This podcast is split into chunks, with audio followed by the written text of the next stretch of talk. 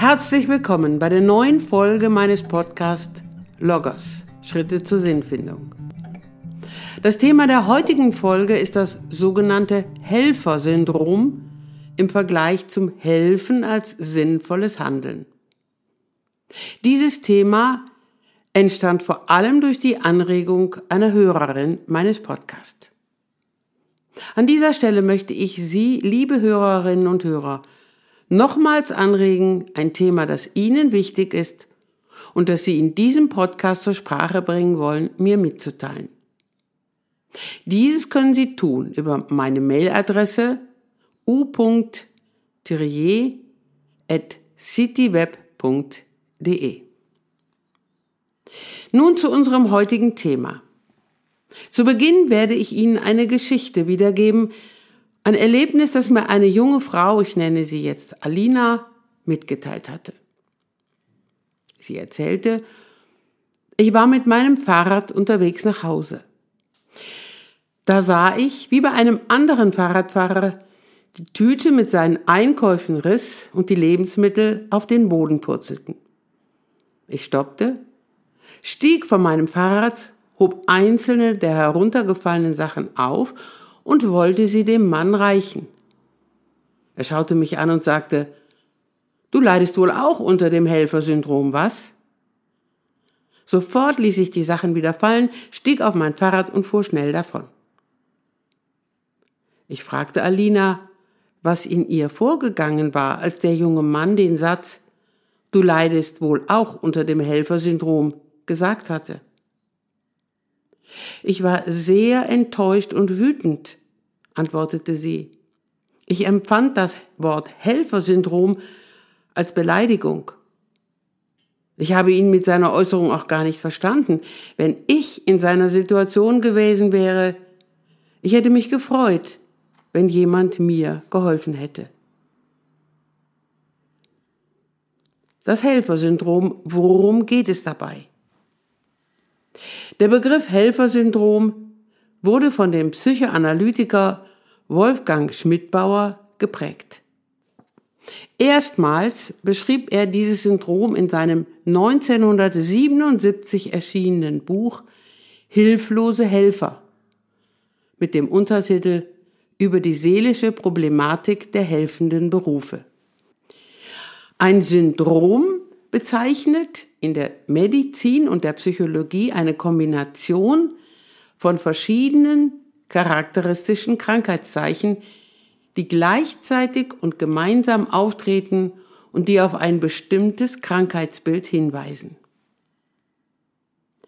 Das Helfer-Syndrom, so Schmidbauer, ist eine Verbindung charakteristischer Persönlichkeitsmerkmale, durch die soziale Hilfe auf Kosten der eigenen Entwicklung zu einer starren Lebensform gemacht wird.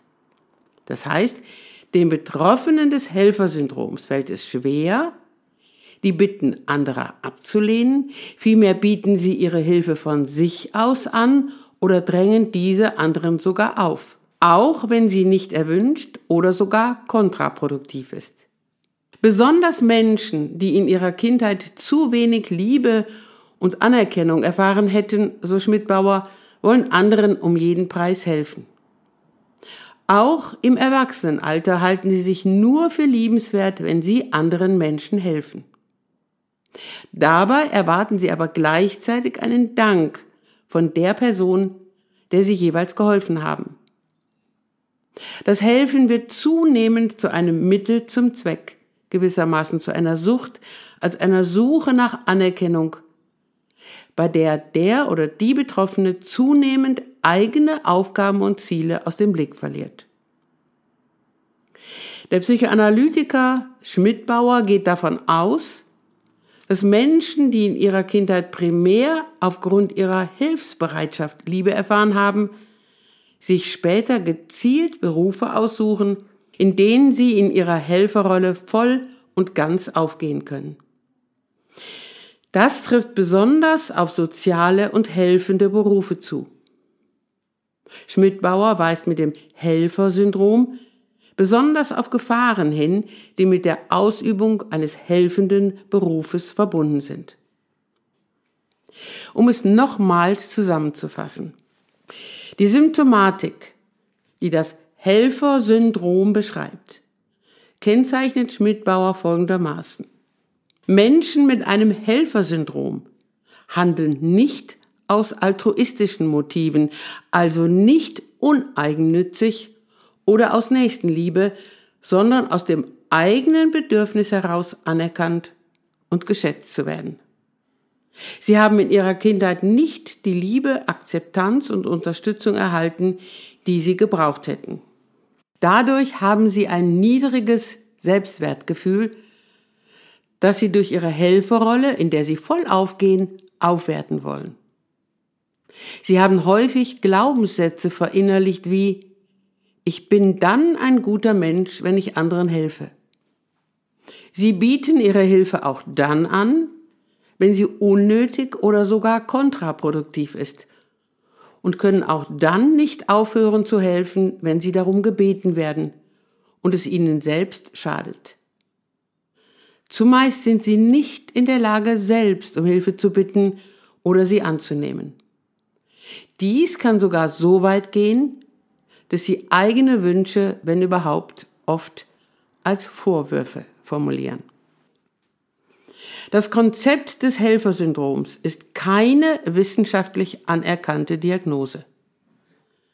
Fast gleichzeitig wie dieses Konzept wurde in den 80er Jahren des vergangenen Jahrhunderts auch das Burnout-Syndrom als ein Ausbrennen des Helfers erstmalig beschrieben.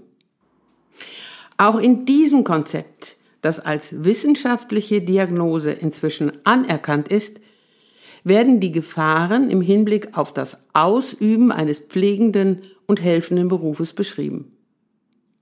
Auf das Burnout-Syndrom werde ich in der kommenden Folge meines Podcasts näher eingehen.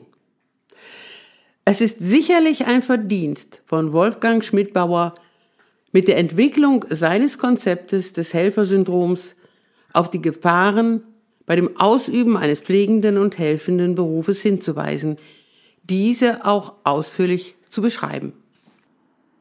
Dabei wählt Schmidbauer allerdings die Bezeichnung Helfersyndrom, auf die ich aus logotherapeutischer Sicht im Anschluss kritisch eingehen möchte. Das Helfen ist ein wertvolles Tun. Dabei wenden wir Menschen uns einer anderen Person zu. Wir sind an deren Wohlergehen interessiert.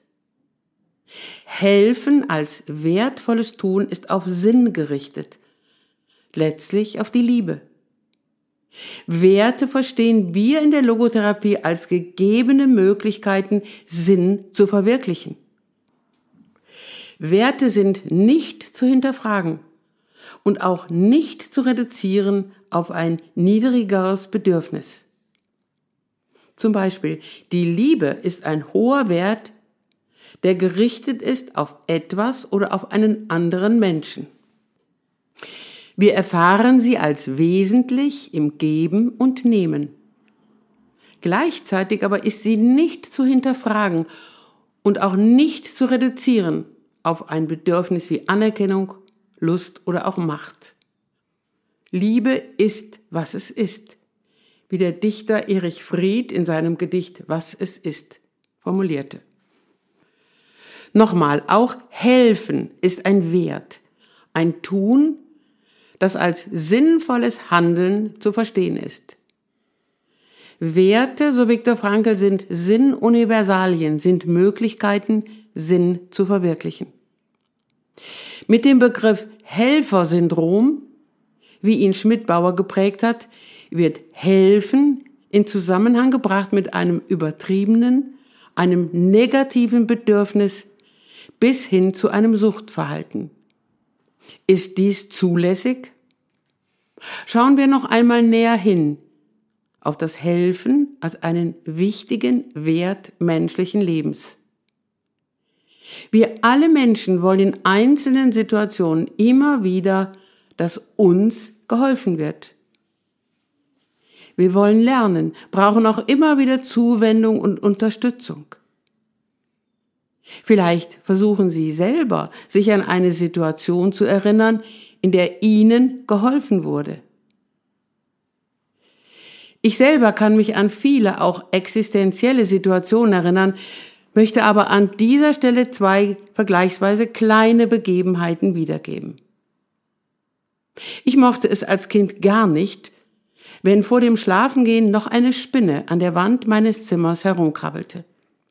Dann war ich dankbar, wenn einer meiner Brüder mir half, indem er die Spinne in seine Hände nahm und sie außen auf das Fensterbrett setzte. Ich bin mir sicher, mein Bruder hätte mir nie wieder geholfen, wenn ich ihm ein Helfersyndrom unterstellt hätte. Oder auch ein anderes Beispiel. Bei einer Mathearbeit in der Oberstufe erlebte ich eine Art Blackout. Untätig saß ich eine Weile vor den Aufgaben. Mein Nachbar hatte dies anscheinend gemerkt. Er schob mir unauffällig sein Blatt mit der schon ausgerechneten ersten Aufgabe zu. Nachdem ich dieses abgeschrieben hatte und auch nochmal durchgegangen war, fand ich den Faden zu dem Beantworten der weiteren Aufgaben wieder. Es ist sicherlich nachvollziehbar, wie dankbar ich meinem Mitschüler war und dass ich seine Hilfe in keiner Weise als Ausdruck eines Helfersyndroms gesehen hatte. Ich hätte ihn sicherlich sehr verletzt, wenn ich ihm dieses unterstellt hätte. Schauen wir auf das Helfen als wertvolles Handeln auch aus einer anderen Perspektive. Wir wollen nicht nur, dass uns geholfen wird, wir wollen auch anderen Menschen helfen mit unserem Wissen, unseren Fähigkeiten, mit unseren Erfahrungen. Immer wieder sagen mir Menschen höheren Alters, dass sie darunter leiden, wenn sie das Gefühl haben, von anderen nicht mehr gebraucht zu werden. Und schon kleine Kinder sind stolz, wenn sie eine Aufgabe zugeteilt bekommen, bei der sie einer oder mehreren anderen Personen helfen können. Anderen Menschen Hilfestellung zu geben und geben zu können, ist ein zutiefst menschliches Anliegen. Dass diese Hilfe anderen Menschen gegenüber möglicherweise immer mehr werden kann, dies kann zunächst ursächlich schon daran liegen, dass die Not anderer immer größer geworden ist. Im gegenwärtigen Zeitgeschehen können wir viele Beispiele dazu nennen. Wo liegt dann bei der Hilfsbereitschaft die Grenze zwischen sinnvoller Hilfe und Helfersyndrom? Wir Menschen, so denke ich, machen nichts, was wir tun, vollkommen selbstlos. Unser Tun hat immer auch mit uns und unserem Anliegen zu tun.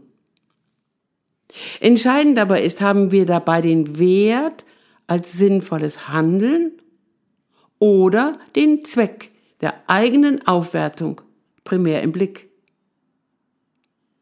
Sicherlich kann das aktive Helfen anderen gegenüber, wie Schmidt-Bauer es beschreibt, zu einer Art krankhaftem Handeln werden, und dass es über das Anliegen anderer Menschen hinausgeht und auch, dass der Wunsch des Helfenden nach Anerkennung ein zu großer Antrieb sein kann.